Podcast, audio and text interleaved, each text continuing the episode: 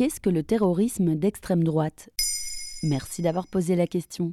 Le 7 décembre 2022, l'Allemagne a mené un véritable coup de filet contre un groupuscule d'extrême droite qui préparait un coup d'État et une attaque du Parlement. 3000 policiers mobilisés dans 11 régions, 300 perquisitions et 25 arrestations de membres ou proches du groupe Reichsbürger, les citoyens du Reich, des nostalgiques du nazisme qui ne reconnaissent pas l'État allemand. 25 personnes, c'est peu pour réussir un coup d'État, mais c'est caractéristique d'une menace croissante qui plane sur l'Allemagne, l'Europe et le reste du monde. Huit décennies après la fin de la Seconde Guerre mondiale.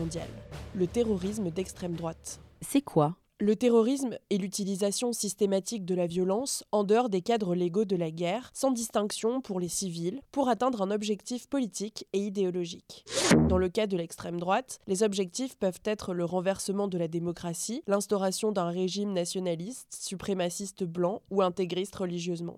Dans le monde, le terrorisme le plus meurtrier reste le terrorisme islamiste et les premières victimes, les musulmans. Mais le terrorisme d'extrême droite vient juste après. Par exemple, en 2021, en France, selon Europol, l'agence de coopération policière de l'Union européenne, les interpellations de groupes terroristes concernaient à 69% des dossiers djihadistes, à 21% des dossiers d'extrême droite, à 9% des dossiers d'indépendantistes et à 2% l'extrême gauche. Et c'est quel type d'événement? Il y a par exemple l'attentat dans les mosquées de Christchurch en Nouvelle-Zélande en mars 2019 qui a fait 51 morts et autant de blessés. En juillet 2011, l'attentat dans un quartier gouvernemental d'Oslo et sur l'île du Toya en Norvège où se réunissaient les jeunes du Parti travailliste. En 2019 et 2020 en Allemagne, la tuerie dans une synagogue à Halle, dans un bar à chicha à Hanau ou l'assassinat de Walter Lübcke, un élu défenseur de l'accueil des migrants, membre du parti de droite chrétienne d'Angela Merkel. Le pays le plus touché par les attentats d'extrême droite reste les États-Unis, avec par exemple la fusillade d'El Paso au Texas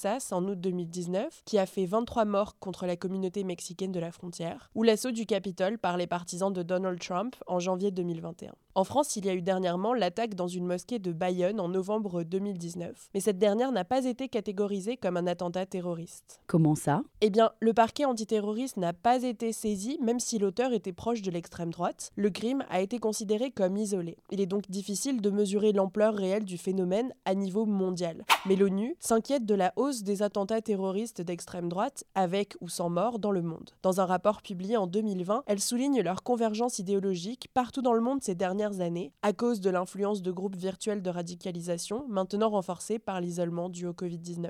Beaucoup d'auteurs d'attaques, comme ceux de Christchurch ou d'El Paso, croient par exemple à la théorie complotiste du grand remplacement, selon laquelle la race blanche va être remplacée par d'autres avec l'aide des élites mondiales. L'antiféminisme est imbriqué dans cette idée, selon Europol. Le féminisme aurait été inventé pour distraire les femmes de leur rôle naturel de mère, et est par conséquent blâmé pour la chute des taux de natalité dans les pays de l'Europe occidentale, ce qui a finalement permis l'immigration. Les auteurs des attentats d'Oslo, de Christchurch ou de Halle ont d'ailleurs tous avancé des arguments misogynes.